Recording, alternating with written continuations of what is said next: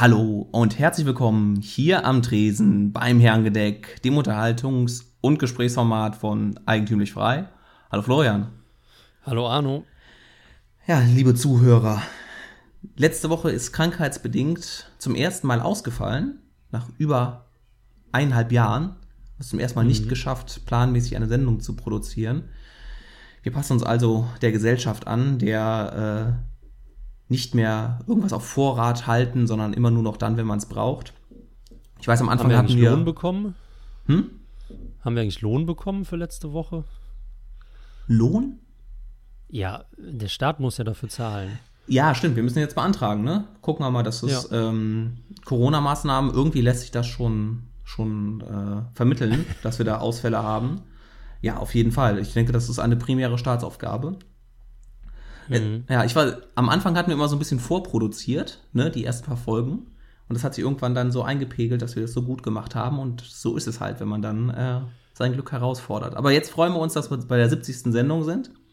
Und in der 69. Sendung hatte ich ja einen kleinen Aufruf ähm, für einen Ideenwettbewerb gestartet. Und da kamen einige Rückmeldungen. Und zwar ging es ja um eine ja, Verdeutschung äh, der amerikanischen Gadsden Flag oder der libertären Fahne mit der Klapperschlange und dem Don't Treat on Me drauf. Was Letzte Woche hieß das anders noch. Mit G. Gadsden Flag. Ne, Germanisierung. Ja, ach, Germanisierung, ja, Germanisierung, Deutschuisierung, ähm, was auch immer. Ein Ausblick auf die deutsche oder auf die mitteleuropäische Tierwelt war gefordert. Und was für ein Tier die ähm, für den Deutschen doch unbekannte Klapperschlange sich da ergänzen würde. Und da kamen erstaunlich viele Rückmeldungen. Vielen Dank dafür. Äh, war ganz überrascht. Und vielleicht gehen wir die einmal kurz zusammen durch, um da, dass du da deinen Eindruck hast, äh, welches Tier denn ähm, dafür eine Fahne geeignet ist. Als erstes kam da sogar mit Flaggenentwurf schon, vielen Dank dafür, äh, ein Dachs zurück. Ja, der war schön, ne? Genau, der war, der war richtig schön. Ähm, und war, also allein schon, dass es da schon eine Flagge draus gemacht wurde, das ist ja schon super. Und wenn du so an den Dachs denkst, meinst du, das ist ein Tier, womit man sich so als, als politikskeptischer Mensch und ähm, dem Spruch, lass mich in Ruhe, ob das passt das miteinander überein? Also ich, mir fällt kein besserer ein, tatsächlich. Weil, ich meine, der verkriecht sich in seiner Höhle, hat keinen Bock auf nervige Waldbewohner, baut so seine Untergrundgänge, unterminiert da die politische Landschaft und ist ein verdammt bissiges Vieh, wenn dann einer in seinen Bau reinkommt. Also schon eine ziemlich starke Idee eigentlich, der Dachs. Ja, doch, wenn, du- wenn du es so siehst. Ähm, ich habe den Dachs, warum auch immer, ich finde den Dachs ein bisschen niedlich. Ah, okay. äh, kommen wir als erstes so zurück. Äh, wahrscheinlich, weil ich es nur aus dem, aus dem Zoo kenne oder aus irgendwelchen äh, Filmen. Ähm, Das war so meine erste Sache, ob der Dachs nicht ein bisschen zu, ähm, zu sehr Streicheltier ist. Aber Also ich kann mich dran erinnern, als Kind mal mit unseren Nachbarjägern gesprochen zu haben und dann hat er erzählt, den ihr Dackel, also Dackel ist ja ein Dachshund, der wurde ja dafür gezüchtet, dass er in die Bauten das ist reinkrabbelt. ein Fuchshund. Nee, nee, ein Dachshund. Ah, okay. Und äh, der, wahrscheinlich wird der auch in Fuchsbauten reingehen, wobei ich glaube, die sind kleiner als der Dachsbau. Aber dann hieß der Ähm, Dackel ja Fackel, ne? Das geht ja nicht. Richtig, ja. Und äh, der wurde irgendwie von einem Dachs gekillt. Und da war ich dann doch überrascht, dass Der erste Dachs Euro dann an dich diesmal. Oh ja, verdammt. Da ist der Strich. Da war ich dann doch überrascht, dass irgendwie der niedliche Dachs dann doch irgendwie da so einen Hund so schwer verletzen kann, weil wenn der da im Bau drin steckt und der Dachs hat ja auch Krallen und der zerhackt ihm dann die Schnauze vorne und der kommt nicht mehr rückwärts raus. Also krass. Ja, das heißt, das Dachs, der Dachs hat sich, glaube ich, qualifiziert dafür, für in die, in die engere Auswahl zu kommen. Der nächste, das nächste Tier ist der Keiler, Ja, der von einem auch nicht schlecht. Zuschauer auf YouTube genannt wurde. Finde ich auch. Ich finde den, aber vielleicht sogar ein Stück weit, jetzt werde ich vom einen Extrem zum anderen Extrem, ähm, zu aggressiv. Ich weiß nicht, ob so ein Keiler in so einem Tobsuchtanfall oder sowas, ob er da nicht irgendwie eine ähm, blind um sich schlägt. Ja, ich finde, der, der Keiler ist ja dann eher so der, ähm, der tollwütige Ralf Stegner, der da irgendwie um sich stürmt und mit frontal mit dem Kopf die anderen Leute versucht wegzuhauen. Von daher noch nicht so gut geeignet wie der DAX, finde ich. Ja, so ein bisschen fehlt dem Keiler der Witz. Das ist so ein bisschen, vielleicht so ein bisschen das Tier des Wutbürgers. Ja, eher auf jeden Fall. Vor allem beim, der, also wenn man jetzt wirklich die Klapperschlange als Referenzpunkt sieht, die ist ja, soweit ich weiß, auch vollkommen friedlich, es sei denn, man tritt auf sie drauf. Und gut, ich will jetzt im Keiler keine äh, willkürliche Aggressivität unterstellen, aber ich kann mir schon vorstellen, dass der mal einfach aus, ja, was heißt aus Jux und Dollerei, aber mal doch schneller auf Leute losgeht, die ihm eigentlich gar nichts getan haben. Ja, gerade in der Prumpfzeit, ne? Vielleicht. Ja. Okay, das nächste ist der Igel. Der Igel ist ja schon ein bisschen bekannt. Ich meine, das ist New Hampshire, oder? Die Flagge ähm, in den USA. Und es gibt hier das Projekt, das seit mehreren Jahrzehnten läuft, dass möglichst viele ja, freiheitlich, libertär äh, eingestellte Leute nach New Hampshire ziehen sollen, dass die da ähm, dann eine entscheidende Ein Staat gründen. Ja, eine entscheidende Minderheit oder vielleicht sogar Mehrheit werden, um dann diesen Staat nach, ähm, nach freiheitlichen Gesetzen zu machen. Das Projekt läuft seit Jahrzehnten. Es sind auch schon ein paar, paar zehntausend Leute da, aber es ist so ein Projekt, was ähm, ja eher entweder so ein bisschen die, bisher den Fokus verloren hat oder einen sehr, sehr langen Anlauf braucht. Also von daher ist der Igel als Tier schon, schon einfach vergeben. Ja. Wobei Igel finde ich eigentlich auch gut. Ja. Weil so dieses, dieses Einigeln im Sinne von mein Haus, mein Burg, meine Burg, verpiss dich, nach außen hin stachelig, aber dann doch eben in der Passivität und nicht in der Aggressivität wie der Keiler. Ja, also ein bisschen auch wie, wie der DAX. Dann der nächste Vorschlag, ja. ich vermute, es war ein Spaßvorschlag, der Adler, der einen Spatz angreift. Was? Ja. Habe ich gar nicht gesehen. Ja, ähm, weiß nicht, der Adler ist ja eher schon mit der, mit der Bundesrepublik verbandelt. Und äh, mhm. mit Albanien, ne? Der albanische Adler ist doch da der. Wir haben ganz viele. Die, die Russen ja auch. Und Doppelkopfadler. Ja, das ist so ein bisschen dann, glaube ich, schon von, den, von einem Staat okkupiert und außerdem spontan hätte ich ja eher an den, dann an den Spatz gedacht als an den Adler. Aber der, mhm. der Spatz kann sich gegen den Adler, glaube ich, nicht so gut wehren. Dann das nächste Tier fällt direkt raus, der Löwe. Der weiß der, ähm, der äh, Deutsche nicht, nicht der heimischen äh, Landschaft entsprechend ist. Man muss, Hier. also man muss ihm zugute halten, dass er wahrscheinlich sich an den historischen Flaggen orientiert hat, die ja sehr, sehr häufig Löwen geziert haben in Europa und Deutschland. Aber das ist, muss man dann auch mal dazu erklären und das ist ja nicht ähm, intuitiv irgendwie ein heimatliches Tier. Ja, und der Löwe ist für mich so mit Afrika verbunden, dass man da immer, dass ich da immer denken würde, das ist, ähm, das ist, das hat irgendwas mit Afrika zu tun. Du bist ja auch ein Rassist. Warum das denn jetzt schon wieder? Weil es hier auch Löwen gibt. Die könnten überall leben. Das hat überhaupt nichts mit dem Kontinent zu tun. Da hast du wieder recht. Ich äh, gehe jetzt fünf Minuten in die Ecke und schäme mich und überlasse dir die Sendung ähm, und lass dich da mit der Blindschleiche in Ruhe. Die Blindschleiche ist so, wer hat sich, das habe ich gesehen. Ja. War, wo, da war, eine, war da eine Erklärung dabei? Ich weiß es nicht, ob derjenige nicht meinte, weil passt zum Programm er darunter geschrieben hat oder es nicht eigentlich ein Seitenhieb auf uns war. Kann natürlich sein, ja. Ja, also die Blindschleiche ist natürlich der wahrscheinlich, ich, mein, ich meine mal im Kopf zu haben, eines der mehr oder weniger weit verbreitetsten Schlangen hier in Europa. Und so ein bisschen dann vielleicht das Äquivalent zur Klapperschlange, nur wahrscheinlich weniger giftig. Ich vermute, er wird einfach seinen, seinen Wissen durchgerattert haben, was es hier für Schlangen gibt und ist dann einfach zur Blindschleiche gekommen. Ähm, aber soweit ich weiß, ist die Blindschleiche keine Schlange. Achtung.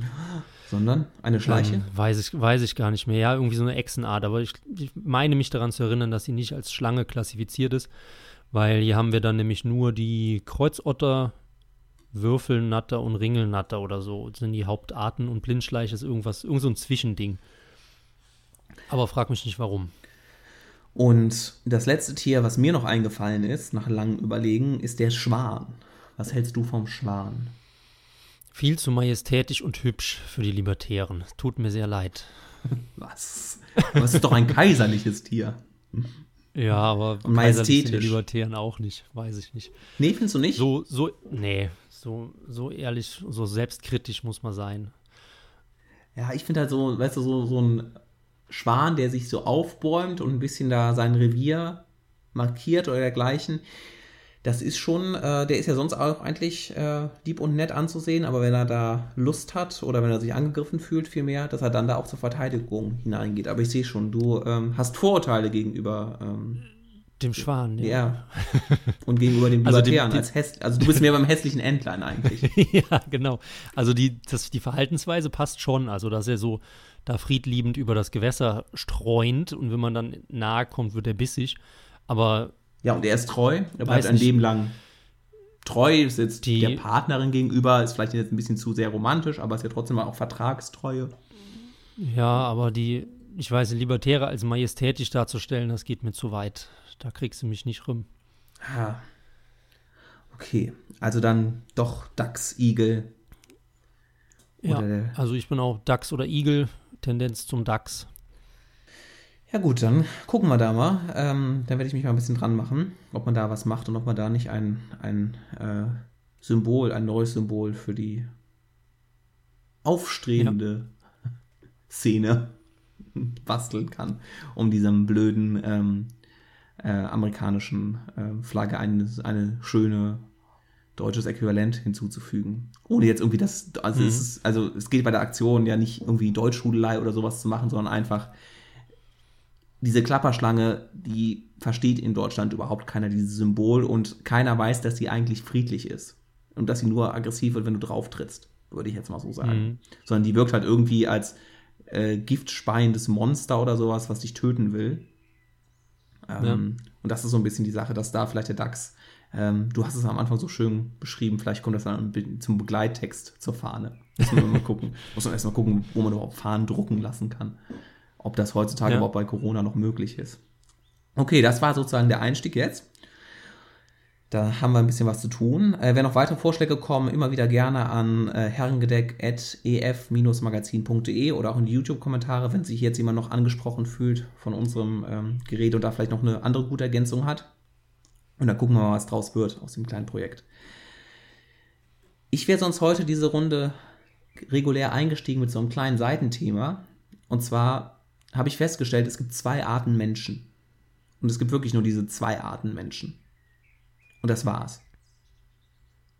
Es gibt zwei Arten Menschen, wenn es um den Briefkasten und den Inhalt eben, eben jenes mhm. geht. Und zwar entweder Leute, die haben, die freuen sich total, wenn irgendwas in ihrem Briefkasten drin ist, oder Leute, die ja. sind von allem genervt. Ja, Kenne ich auch keinen Mittelweg. Also ich kenne keinen, der irgendwie, irgendwie so sagt, ach ja, hm, auch heute mal so und morgen mal so, sondern es gibt immer nur zwei Typen. Was für ein Typ würdest du dich eher zurechnen? Ich hasse Briefkästen und alle Inhalte im Normalfall. Also ab und zu hat man mal nette Zuschriften, aber das ist so selten und normalerweise sind es immer Rechnungen oder Werbungen. Und dann steht einem die Scheiße irgendwann bis oben hin, wenn man da wieder runterläuft und dann ist nur Müll drin oder das Finanzamt oder noch sonst irgendwelche Arschlöcher. Von daher, also ich weiß, als Kind habe ich mich immer sehr gefreut. Da bin ich immer zum Briefkasten gelaufen, weil ich die Hoffnung hatte, dass irgendein Verwandter, Bekannter mir eine Postkarte geschickt mhm. hat. Aber das machen heute auch immer weniger Leute. Von daher äh, absolut negative Einstellung gegenüber dem Briefkasten. Und das ist jetzt bei, bei dir ja auch beruflich bedingt. Du hast ja sozusagen die privaten ja. und die beruflichen Briefkasten zusammen. Ähm, wie das ist das? schlimmer, ja. Ich glaube auch, dass es das schlimmer macht. Ähm, merke ich, merk ich bei mir auch. Das ist so ein bisschen. Je mehr Rechnungen kommen, desto ähm, abgeneigter ist man diesem Ding. Wie ist es bei dir mit Mails? Mm, gerne, freue ich mich eigentlich immer drauf. Also bei Firmenmail genauso wie bei privaten ist eigentlich überwiegend positiv. Ähm, ich sag mal, die Rechnungen, die man über Mail bekommt, das sind halt meistens die, die einfach regelmäßig kommen, dann was, wenn einmal im Monat was abgebucht wird oder so, ne? Und das ist ja kalkulierbar, das ist ja nicht wie die Post, wenn irgendwie das Finanzamt sich mal wieder meldet oder mal wieder da irgendwas neu bemessen wurde oder sonst einer belästigt dich oder was auch immer. Und Mail hat man immer noch so ein bisschen diese Sicherheit, weil es halt auch nicht rechtsbindend ist, glaube ich. Deswegen hat man vor, vor also ich habe vor Briefen eher Angst, weil wenn da dann wieder vom Anwalt irgendwas drauf ist oder so, dann mache ich mich schon wieder gefühlt halb in die Hose. Und wie ist bei dir mit. Also bei mir, ich muss ja auch sagen, mir gehen auch schon Postkarten auf den Keks. Mir geht dieses Prinzip auf den Keks, etwas zu bekommen, was, was ich nicht verlangt habe. Hm, nee, Postkarten freue ich mich. Da bin ich Kind genug geblieben. Aber es ist halt selten. Ah, vielleicht bin ich auch ein bisschen zu eigenbrötlerisch, aber ich finde auch alles. Zu dachsig bist du. Ja, zu dachsig. Ja, oder zu schwanig vielleicht. Vielleicht bin ich ja ein Schwan. Ich habe heute ein weißes T-Shirt an. Ich bin ein Schwan. De definitiv nicht. Danke. Echt, ey. ah, mein Gott. Ähm, ja, also ich, ich beobachte halt einfach so, dass es diese zwei Arten von, von Charakteren da gibt äh, und dass die einen sich sogar und vielleicht ist es eher so die Leute, die weniger Kontakt zu Behörden haben oder weniger, mhm. weniger im Erwachsenenleben drinstehen. Das klingt jetzt blöd, aber Leute, die einfach weniger Sch Schlimmes von Steuer oder von Unternehmen befürchten müssen, die freuen sich eher. Und diejenigen, die sich nicht immer ganz so sicher sind, was sie, was sie damit bekommen. Und wie du ja schon gesagt hast, der, die Behörden schreiben immer alles per Brief und nicht per Mail. Ja. Langsam wechselt das, äh, dass man das auch per Mail bekommen kann. Ähm, aber dass es da immer noch der Hauptgrund ist. Und ich glaube, das ist auch einer der Hauptgründe, warum dann die Abneigung gegenüber dem Briefkasten so groß ist. Ich glaube, was noch reinspielt, ist, ist die betroffene Person verantwortlich für den Briefkasten. Mhm. Wenn das nämlich ah, zum Beispiel Hausfrau und Kind ist, dann reichen die die unangenehmen Sachen nach oben weiter und freuen sich aber über ihre Zuschriften von Freunden, Bekannten, Verwandten. Ähm, wenn man aber für den Briefkasten verantwortlich ist und im Zweifelsfall die Rechnung überweisen muss, dann geht die Freude eben ganz schnell runter. Okay, auf jeden Fall haben wir jetzt festgestellt, es gibt, und du bestätigst meine, meine Theorie, es gibt nur zwei Arten ja. von Menschen. Das freut mich, dass wir uns da mal einig sind. Ich kenne es ja von meiner Mitbewohnerin, die läuft ja fast immer hüpfend zum Briefkasten, in der Hoffnung, dass irgendwas Nettes für sie drin ist. und ich gehe dann immer tief frustriert mit gesenktem Kopf nach Hause, wenn schon wieder irgendeine, irgendeine billige Forderung drin ist oder sowas. Das kenne ich. Das ist bei ja, mir ähnlich. Schlimm. Aber sagen wir es Ihnen nicht. Genau, dann würde ich vorschlagen, kommen wir zu den Themen. Ähm, soll ich anfangen oder möchtest du in die Themen hineinspringen? Ich würde sagen, ich fange mal an und dann gucken wir, ob wir überhaupt noch ein zweites schaffen, weil wir sind ja schon wieder gut, gut dran dieses Mal. Ja, wir müssen ja ein bisschen was wettmachen. Ähm, absolut. Und zwar, ich, ja, ich leite mal ein bisschen ein. Und zwar, hinter mir steht ein Paket und da ist mein niegelnagelneuer, niegelnagelneuer Laptop drin.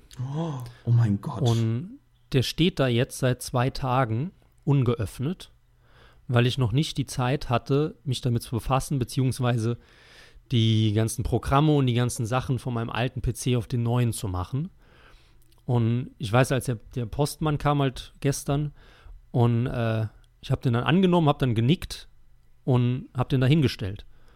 Und dann ist mir irgendwie mal klar geworden, warum zum Geier freust du dich nicht? Weil ich mich noch daran erinnert habe, als ich diesen Laptop hier, wo wir jetzt gerade aufnehmen, als ich den bekommen habe, da bin ich nämlich auch himmelhoch jauchzend nach Hause gelaufen. Oder ich weiß gar nicht, oder kam dann auch mit der, mit der Post sogar.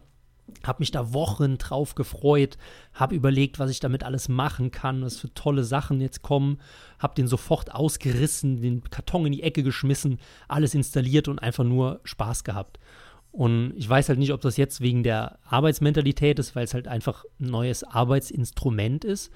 Oder was ich mir überlegt habe, dass je älter man wird, man sich umso weniger darüber freut, über gekaufte Sachen. Sei es jetzt von anderen gekaufte Sachen oder eigens gekaufte Sachen. Und dass das so ein typisch kindliches Phänomen ist, wo dann irgendwie die Freude überschwang, überhand nimmt. Wenn man wieder was Neues bekommen hat, umso schneller nimmt sie natürlich auch nach hinten wieder ab. Und dass vielleicht, vielleicht aber die alten Leute oder die älteren Leute sich gar nicht mehr so, so künstlich glücklich spritzen können mit so einer Konsumausgabe. Hast du denn den PC, den du jetzt noch verwendest, selber bezahlt oder wurde dir geschenkt? Den habe ich auch selber bezahlt. So, ich glaube mit 19, 20 oder so, den habe ich jetzt auch schon, oh. ja, sieben, acht Jahre. Okay, also ist da die gleiche Ausgangsvoraussetzung dabei. Ja. Und war eigentlich auch zum, zum Studieren, also jetzt nicht zum dauerhaft Spielchen spielen. Du hast dich einfach so auf ähm, dein Studium gefreut, auf das alles, was du da lernen wirst und die ganzen tollen Dinge. Die Welt stand dir damals noch offen und jetzt er ist verschlossen, als Nationalsozialist gebrandmarkt. Und nur das Internet der einzige Ausweg. Oder das, ja. aber wirklich ernste These, dass wirklich diese, diese Kauffreude, die man ja von Kindern her kennt, Mhm. wenn man denen was kauft oder wenn die sich selbst was kaufen, die strahlen ja über beide Ohren, selbst wenn die sich eine Packung Kaugummi kaufen. Zumindest war das so bei uns oder in meiner Erinnerung. Ähm, heute muss es dann vielleicht die PlayStation 3 sein, keine Ahnung. Aber dass das einfach im Alter weggeht und dass man irgendwie gar nicht mehr so den Fokus darauf hat, sich neue Sachen zu kaufen oder liegt das nur an mir oder an uns, weil wir seltsame Menschen sind? Erstens liegt es immer nur an uns. Ne? Erstmal das. Das andere ist vielleicht, weil du es tatsächlich jetzt nur noch als Arbeitsmittel siehst, Ja. dass sich das gewandelt hat. Und ansonsten ja, auch mit dieser These, dass man sich da, dass man da ein Stück weit gelassener mit den Sachen umgeht. Das stimmt auch. Oder weil vielleicht auch einfach der Sprung nicht mehr so groß ist von dem PC, den du dann dir vor zehn Jahren geholt hast, mit dem heutigen. Äh, wenn du dir jetzt ein Gerät gekauft hättest, was du damals noch gar nicht gehabt hättest, also wenn es dir was komplett Neues aufgeschlossen hätte, Mhm. dann wäre es vielleicht was anderes gewesen, noch zusätzlich.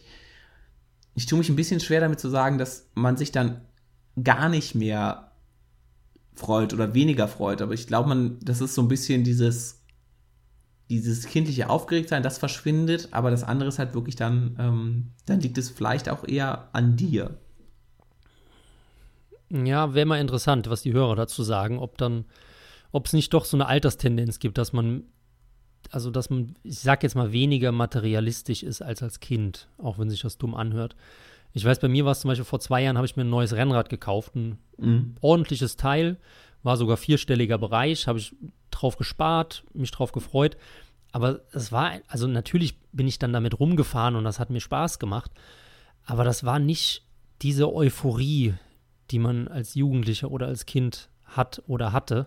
Weil ich weiß noch, ich habe mit 12, 13 oder so, habe ich dann auch gespart und da habe ich mir den Champions League fin Finalball gekauft, weil die Champions League hat immer Fußbälle rausgebracht. Mhm. Und da gab es nämlich einen Ball, der hatte Gasblasen, ähm, damit der angeblich besser fliegt. Ich glaube, das war damals die größte Lüge, die überhaupt im Sportbereich existiert hat. Und der hat, keine Ahnung, 100, ich glaube noch Mark, nee, war ein Euro, 110, 120 Euro gekostet. Und als ich dieses Ding gekriegt habe, ich habe dann eine Woche mit geschlafen. Also ich habe den Ball abends mit ins Bett geholt, das ist kein Scheiß. Ne? Bin morgens aufgestanden, habe mir die Fußballschuhe angezogen, habe acht Stunden Fußball gespielt, also wenn dann halt Ferien waren oder so, und bin abends damit schlafen gegangen. Okay, Und- das ist wirklich kindisch. Oder kindlich. Das ist wirklich kindisch, ja, das ist halt das absolute andere Extrem. Ne? Also vielleicht pendelt es bei mir, aber ich habe trotzdem so die Theorie, dass die, die älter, also je älter man wird, da irgendwie die, die Freude am Kaufen niedriger wird. Vielleicht ist aber auch eine, ähm, da ist so eine Fehlsache, dass es eher eine Vergeistigung stattfindet. Dass die Vergeistigung mit der, mit dem Alter steigt, korreliert, Mhm. aber das ist dann eher, wenn du ein bisschen, ähm, ja, deine, deine Interessen merkst, dass die mehr im intellektuellen Bereich liegen oder im geistigen Bereich, dass dann das Materielle ein bisschen mehr abnimmt. Und dass es halt bei vielen ist, dass es mit dem Alter kommt, aber dass es nicht notwendigerweise der Fall ist. Sondern dass es eher tatsächlich eine, Mhm. eine Sache ist, inwieweit du, du Materielles schätzt oder du nicht Materielles schätzt. Mhm. Dann müsstest du, ja, warst du noch, warst du irgendwann mal von irgendeiner Idee oder irgendeinem Gedanken angefixt? So ein bisschen, wo du, ich habe manchmal das Gefühl, manche Gedanken oder manche Ideen, die, wenn ich ir irgendwas begriffen habe, das kommt ein, zwei Mal im Jahr vor, irgend, irgendwann eine neue Sichtweise auf so ein Ding, dann möchte ich am liebsten wirklich hinauslaufen und das jedem erklären, was jetzt gerade an diesem Gedanken so, so faszinierend ist, so neu und naja, wenn ich das irgendjemandem erkläre, guckt er mich meistens komisch an und sagt, äh, geht's dir gut oder hast du zu viel getrunken? Aber da, da merke ich, da ist noch dieses alte kindliche Verhalten so ein bisschen mit drin. Kennst du das? Ja, absolut, ja. Geht mir auch so. Aber ich glaube, nicht nur meistens gucken die Leute dumm, sondern eigentlich immer mit wenigen Ausnahmen. Ähm, aber wie, wie ist es denn bei dir? Hast du irgendwie, was hast du für Konsumausgaben? Was tätigst du noch für Konsumausgaben? Hast, also sparst du zum Beispiel noch, wenn du irgendwas Tolles siehst, was du dann unbedingt haben willst? Ich weiß, letztes Mal hast du von der erzählt, dass du die Xbox verkauft hast, ne? An so eine komische Frau. Ne? Genau, das ist das da war. Ähm, ja, also so große, teure Konsumausgaben, boah, schon lange nicht mehr. Große, teure Hobbys auch nicht.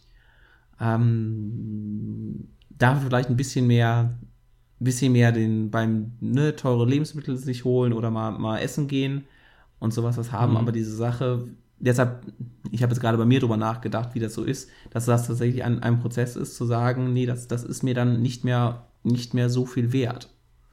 Oder es ja. ist spe spezieller was wert, oder aber auch wenn ich mir irgendwie was, was, dass ich irgendwas eine schöne, äh, hochwertige Klamotte oder irgendwie hole, dass ich dann halt auch eher sage, okay, das habe ich mir jetzt geholt und ich habe es mir geholt, weil die Qualität ob mit dem höheren Preis auch steigt und dass ich davon ausgehe, dass es da noch länger hält, aber es ist alles schon immer sehr rational dabei.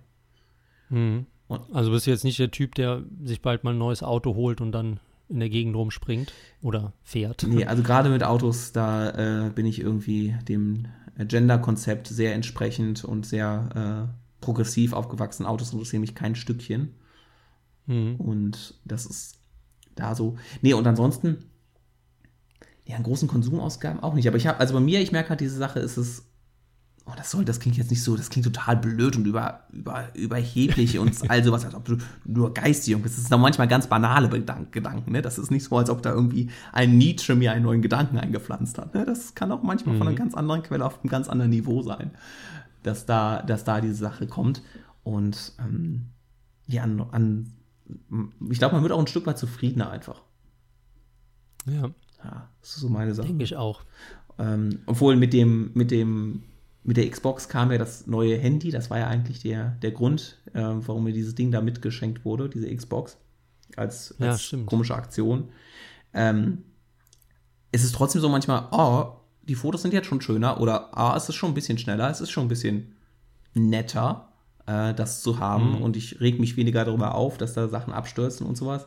Ähm, aber auch beim Auspacken, es war nicht diese kindliche Freude, oh, guck mal, das kann ich auch machen, das kann ich auch machen, sondern, ah, gut, ja, das kann ich damit machen.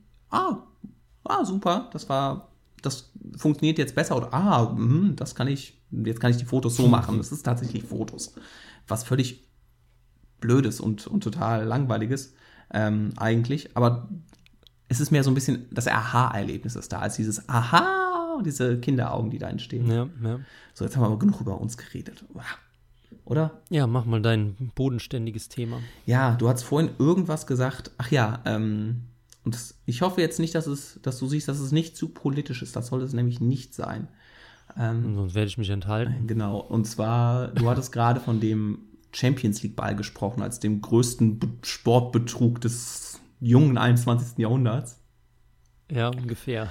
Ähm, und zwar, was mich, wo es mich so in der letzten Zeit umtreibt, ist warum dieses Wort, und dahinter ist ja dann natürlich eine Verschwörung, eine Verschwörung der Champions League oder von Adidas auch immer, wer diesen Ball herge hergestellt hat und produziert hat und vermarktet hat, ähm, dir das Geld aus der Tasche zu ziehen. Und jetzt ist meine Überlegung, warum dieses Wort Verschwörungstheoretiker oder Verschwörungstheorien so eine Karriere gemacht hat. Mhm. Also warum das jetzt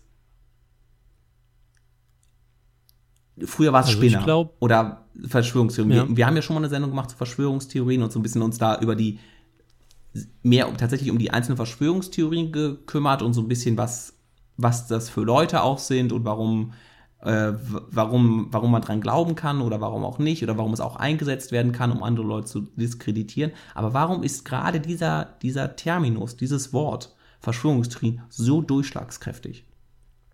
Ich meine, wir hatten doch auch mal, wo der, wo der herkam, ne? War das nicht so eine CIA-Kreation oder so?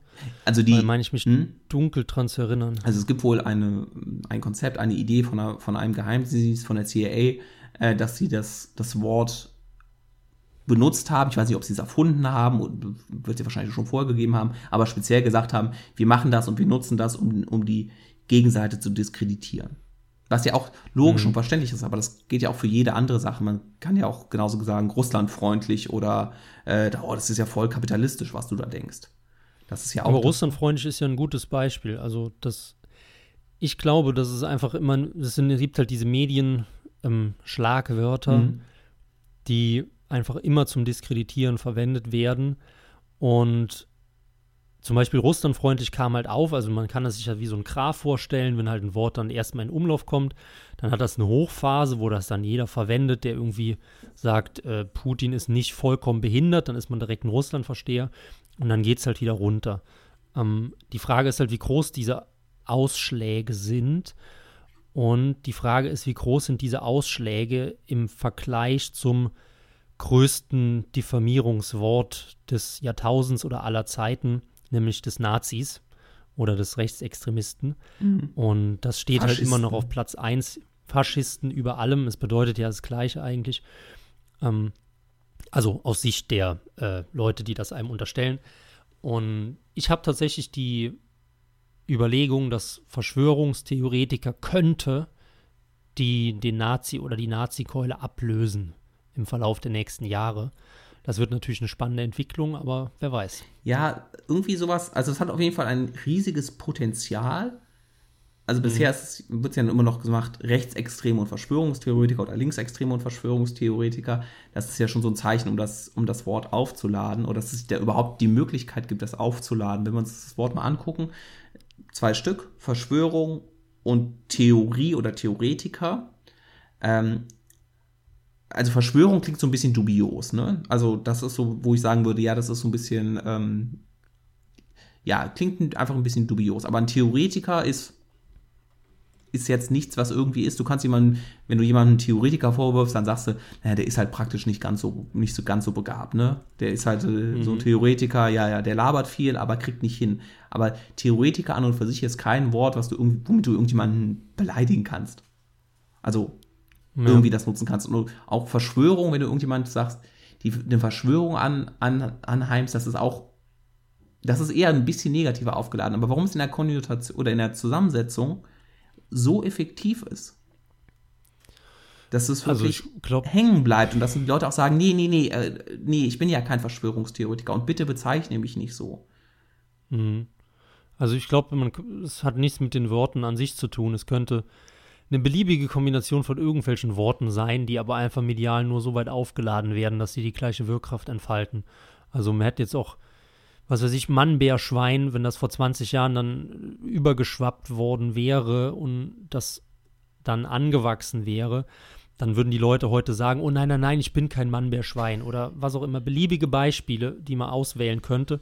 Es muss halt nur diese, diese ekelhafte Konnotierung sein von böse, schlecht, aussätzige, das Schlimmste zu diesem Schlagwort. Ich sage jetzt einfach mal Buzzword, weil das passt einfach viel, viel besser. Mhm. Ähm, und dieses Buzzword ist halt das, was im Kopf einen Schalter umlegt und dann hat man sofort die Verbindung dazu. Und bei Verschwörungstheoretiker gibt es ja auch riesige, riesige Spannweiten. Also ich, es gibt ja Leute, die sagen, ähm, hier World Trade Center 9-11 hm, sollte man sich vielleicht nochmal angucken, bis hin zu Leuten, und das ist, glaube ich, die Konnotation, die momentan da ist, der Aluhut. Weil ich weiß gar nicht, wie das mit diesem Aluhut aufgekommen ist, aber irgendwann muss ja mal irgendein Depp tatsächlich sich einen Aluhut gebastelt haben und der dann wahrscheinlich gefilmt wurde oder irgendwie durch die Medien gezerrt wurde, wahrscheinlich in den USA. Und dadurch ist halt dieses, dieses Lauffeuer entbrannt mhm. von den Aluminiumleuten.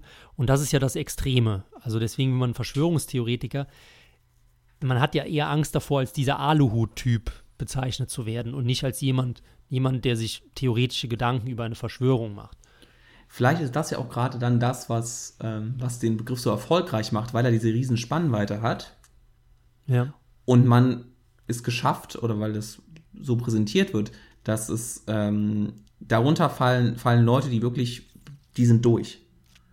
Und darunter fallen ja. auch Leute, die einfach Fragen stellen oder Zweifel haben und auch sagen, ich weiß es nicht genau, aber vielleicht kann man das sich ja nochmal genau angucken. Und wenn du diese in einen großen Topf schmeißt und alle sagst, alle von denen sind gleich, nämlich alle sind so wie der extremste Depp an der ja. Ende der Skala, und du damit die gesamte Gruppe diskreditieren kannst, ähm, eben weil der Begriff so schwammig ist und so, so ist, dass er dadurch so, so erfolgreich ist, weil es da nicht mehr so ganz klar ist, also jemand, der schon Fragen stellt, der kann schon als Verschwörungstheoretiker gelten. So Verschwörungstheoretiker, das sind die Leute, die, ähm, die glauben, äh, der Mossad steckt mit der CIA und der KGB und alle sind Bilderberger und alles ist geplant. Ja, absolut. Und da ist halt das Spannende, dass die Medien es eben schaffen und das ist auch diese Verschiebung vom linken zum rechten Spektrum. Ich fasse es gleich nochmal zusammen dass bei den Rechten reicht es, ich zähle jetzt, zähle jetzt mal die Verschwörungstheoretiker zu den Rechten, ähm, da reicht es, einen faulen Apfel in dem Korb zu haben, dementsprechend sind alle Äpfel faul. Mhm. Das ist die Logik der Medien. Bei den Linken ist das anders. Da ist ein fauler Apfel und die Medien sagen, die Mehrheit ist aber gemäßigt. Und das nimmt dann so absurde Züge an. Ich, ich hör, lese das andauernd, jetzt bei diesen ganzen Corona-Demonstrationen. Ähm, da gehen X und Y Hand in Hand. Oder die demonstrieren Hand in Hand. Und denke ich, welches Arschloch schreibt denn sowas? Hand in, da, als würde jetzt da einer Händchen haltend durch die Gegend laufen. Das ist eine Demo, da sind wahrscheinlich 95 Prozent oder sagen wir mal 90 Prozent normale, 9 Prozent, die vielleicht eher zu heiß gebadet haben und 1 Prozent von mir aus gesicherte Rechtsextreme. So, und da muss halt nur dieses eine Prozent da sein oder von mir ist noch einer, der wirklich einen Aluhut aufhat und auf einmal gehen die Hand in Hand. Das ist doch vollkommen krank. Wer denkt sich denn sowas aus? Das ist, ist ja ekelhafteste Manipulation. Und auf linker Seite sagt man immer das breite Bündnis. Ne? Da wird dann die, die Perspektive auf das Gesamtbündnis gelegt. Ob jetzt darunter sich aber 10% Linksextreme befinden, die anderen Leute auf die Fresse schlagen wollen oder versuchen, die umzubringen, das ist dann nicht so wichtig. Ne? Das ist ein breites Bündnis. Ja, ja, gut, das ist ja jetzt schon wieder ein, ein Framing, wo, wo, du bist, was ja auch äh, sicherlich richtig ist in der Beobachtung zu sagen, dass man ähm, unterschiedlich auf die verschiedenen Szenen guckt und dass man, äh, dass man da nicht äh, einheitliche Maßstäbe oder unterschiedliche Maßstäbe zugreift.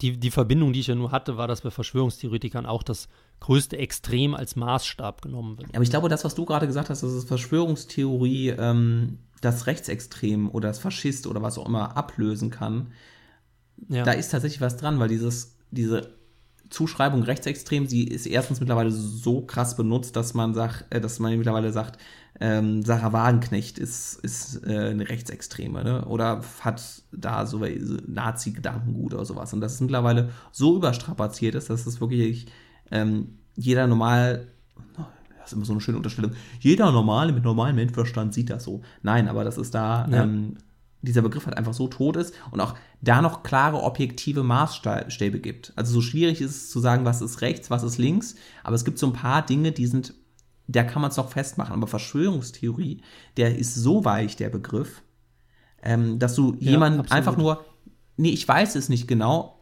aber es kann ja auch anders gewesen sein. Aber ich weiß es nicht. Das, oh, das ist Verschwörungstheorie. Mhm. Das beste Beispiel auch bei jetzt hier diesem Attila Hildmann, das ist ja der ein bisschen, ich nenne jetzt mal merkwürdig, ich will keinem zu nahe treten, aber dieser vegane Starkoch, der jetzt auch äh, gegen Corona mobil macht, sagen wir es mal so. Und den kannst du ja nicht als rechtsextrem bezeichnen. Also das, das passt ja dann vorne und hinten nicht. Aber Verschwörungstheoretiker geht halt, wie du es gesagt hast. Ne? da kannst du dann noch Xavier Naidoo, der auch noch ein Halbschwarzer ist, und Sido und wie noch immer alles dazu. Vielleicht noch Sarah Wagenknecht dabei, noch ein paar AfD-Politiker. Und dann hast du halt diese, wie sagt man immer, Mischpoke. Ähm, und die kann man eben als Verschwörungstheoretiker zusammenfassen und diskreditieren, ja. Also vielleicht ist tatsächlich da diese, dass sich das Lager ähm, der Rechtsextremen da äh, auflöst und in das Lager der Verschwörungstheoretiker übergeht und dass da, da die, die, die Grenzen noch schwimmender sind. Noch schwimmender, ja, und es macht den, den Journalisten, die darüber berichten, denen fällt es ja auch immer leichter. Weil die, früher, also was heißt früher, als ich angefangen habe zu lesen, wurde noch klar zwischen Rechtsradikalen und Rechtsextrem getrennt. So, und das gibt es, glaube ich, seit zehn Jahren nicht mehr. Es sind ja, ja alles Rechtsextreme. Also jeder, der rechts der CDU ist. Also die CDU ist ja schon teilweise, ne? Ja, im rechten Flügel ja, ja, auch der CDU. Da, auch da ist es ja, wenn du ganz links ja, bist, dann ist, dann ist wahrscheinlich Merkel auch schon eine Rechtsextreme. Ja, ja. Ähm, und was wollte ich jetzt noch sagen? Irgendwas zu dem Thema Verschwörungs- rechtsextrem. Ja, und das ist da vielleicht auch ein bisschen der Punkt ist, dass wir eine enorme Wissenschaftsgläubigkeit haben, noch immer. Oder nicht noch mhm. immer, aber das, unser Zeitalter ist nicht mehr das der Religion, sondern das der Wissenschaft. Die haben das ein Stück weit übernommen. Diesen Glauben an die Wissenschaft, an die Wissenschaft. Ich betone die Wissenschaft, es gibt nämlich, es gibt nur eine. Und dass, wenn der Verschwörungstheoretiker, dass der auch dieses, diesen, diesen neuen Gott, die Wissenschaft hinterfragt, eben weil er, weil er nicht, nicht an den wissenschaftlichen Konsens glaubt oder was auch immer, oder das, was, was als wissenschaftlicher Konsens präsentiert wird. Und dass das den Begriff auch nochmal so ein bisschen mit, mit auflädt, dass der Verschwörungstheoretiker, und das, das, ich meine, das haben wir ja gerade eben selber auch so ein bisschen gesagt, dass er da meistens dann doch irgendwie ähm, einfachen wissenschaftlichen Fakten gegenüber schwer zugänglich ist. Und das ist dann der, das ist dann dieser eine kleine ja. Prozent, wo du gesagt hast, der hat so heiß gekocht, äh, so heiß gebadet. Mhm. Und das wird dann auf alle anderen übertragen. Das ist ja in der, in der Klimadebatte ähm, ähnlich. Das äh, wird jetzt bei, ist bei Corona noch mehr aufgekommen. Und das wird bei der nächsten Debatte ja. dann auch wieder, wo irgendwie es einen scheinbar einen wissenschaftlichen Konsens gibt, auch wieder aufkommen. Das, das, Absurde ist ja noch, ich meine, es wird ja schon lange darüber gesprochen, dass wir im Zeitalter der Wissenschaftsgläubigkeit leben. Äh, bin ich jetzt, also stehe ich jetzt weder gegen, entgegen noch dafür. Ähm, aber das Absurde ist ja, dass die Leute, die dagegen sind, also nennen wir es jetzt mal den Aluhut-Verschwörer, selbst der ist ja wissenschaftsgläubig, nur zieht er halt etwas abwegigere Quellen heran. Ja.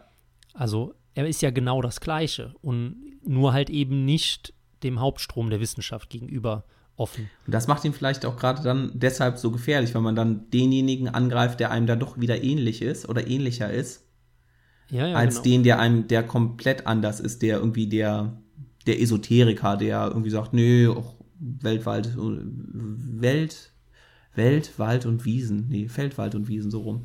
Ähm, hm. Und da so komplett sich aus diesen Sachen rausnimmt, aber der Verschwörungstheoretiker, ja, der sagt ja, ne, die alternativen Fakten, das gehört ja auch dazu, das ist ja auch so ein Wort. Ja, ja, der, der zieht sich ja dann stundenlang auf Videos rein über irgendwelche äh, R-Raten von Viren oder so, wo vor, vor zwei Wochen wusste noch niemand, was das ist. Und auf einmal hat der praktisch ein halbes Diplom, natürlich ein fragwürdiges halbes Diplom, aber kann dir halt einen Vortrag über Virologie halten. Das ist, ist jetzt auch im gewissen Maß, ist das ja schon bemerkenswert. Ne? Und sehr, sehr, sehr stark wissenschaftsgläubig. Ja, nur halt dann irgendwie die Konsequenz oder die Methoden oder die, die Theorien, die angewendet werden. Genau. Und ja. vor allen Dingen dann die, die Endpunkte, die sind unterschiedlich. Das ist eben die Sache, wenn das Handwerkszeug fehlt, dann wird es halt eben gefährlich. So, das könnten jetzt auch die Katholiken gesagt haben, damals bei der Reformation, als halt die Protestanten gesagt haben, wir brauchen nur Gott. Und haben die Katholiken gesagt, nein, nein, ihr braucht auch die Vermittler und die Zwischen- und die Handwerkzeuge dafür, sonst könnt ihr damit nicht umgehen, mit dieser unvorstellbaren Macht. Also ich polemisiere natürlich, aber ich meine, bei vielen Leuten, gerade bei diesen Verschwörungsleuten, da ist ja an allem was dran, im gewissen Maßstab. Aber bei vielen Sachen ist es halt einfach absoluter Schwachsinn und das liegt halt daran, dass Leute ganz klar einfache statistische Mittel nicht beherrschen. Ich meine, wir haben auch schon ein paar Mal darüber gesprochen und mir braucht dann halt keiner was von Korrelation oder Kausalität erklären, wenn er nicht weiß, wie eine Regression funktioniert. Das klingt dann halt auch immer ein bisschen abgehoben, aber es ist halt einfach so, dann sollen sie an die Uni gehen und das lernen. Wir haben das auch gemacht, das war nicht leicht, das war ziemlich anstrengend, aber dadurch haben wir eben die Möglichkeit, einigermaßen Sachen realistisch einzuschätzen. Einigermaßen. Genau, wir haben, wir haben es verstanden und sind im Besitz der Wahrheit. aber sonst keiner. genau. Und äh, wenn Sie die einzig wahre Wahrheit hören wollen, dann äh, bleiben Sie uns dran erhalten. Nächste Woche gibt es die neue absolute Wahrheit. Mhm. In einem kurzen, in einem kürzeren Format als diesmal. Ja, es ist ja Entschädigungsformat, das hier für letzte Woche. So ein bisschen, ja. Aber wir zahlen kein, es sind negative Zinsen, deshalb ist es trotzdem jetzt nicht 60 Minuten oder sowas, sondern es ist dann doch die negative Verzinsung, die dabei ist. Genau, in dem Sinne, ja. ähm, bleiben Sie skeptisch oder verschwörerisch oder gläubig oder dachsig, dachsig oder auch schwänisch oder löwig. Ah, lass es jetzt mit dem scheiß Schwan. Der kommt auch noch. Und dann würde ich vorschlagen, hören wir uns oder sehen uns nächste Woche wieder.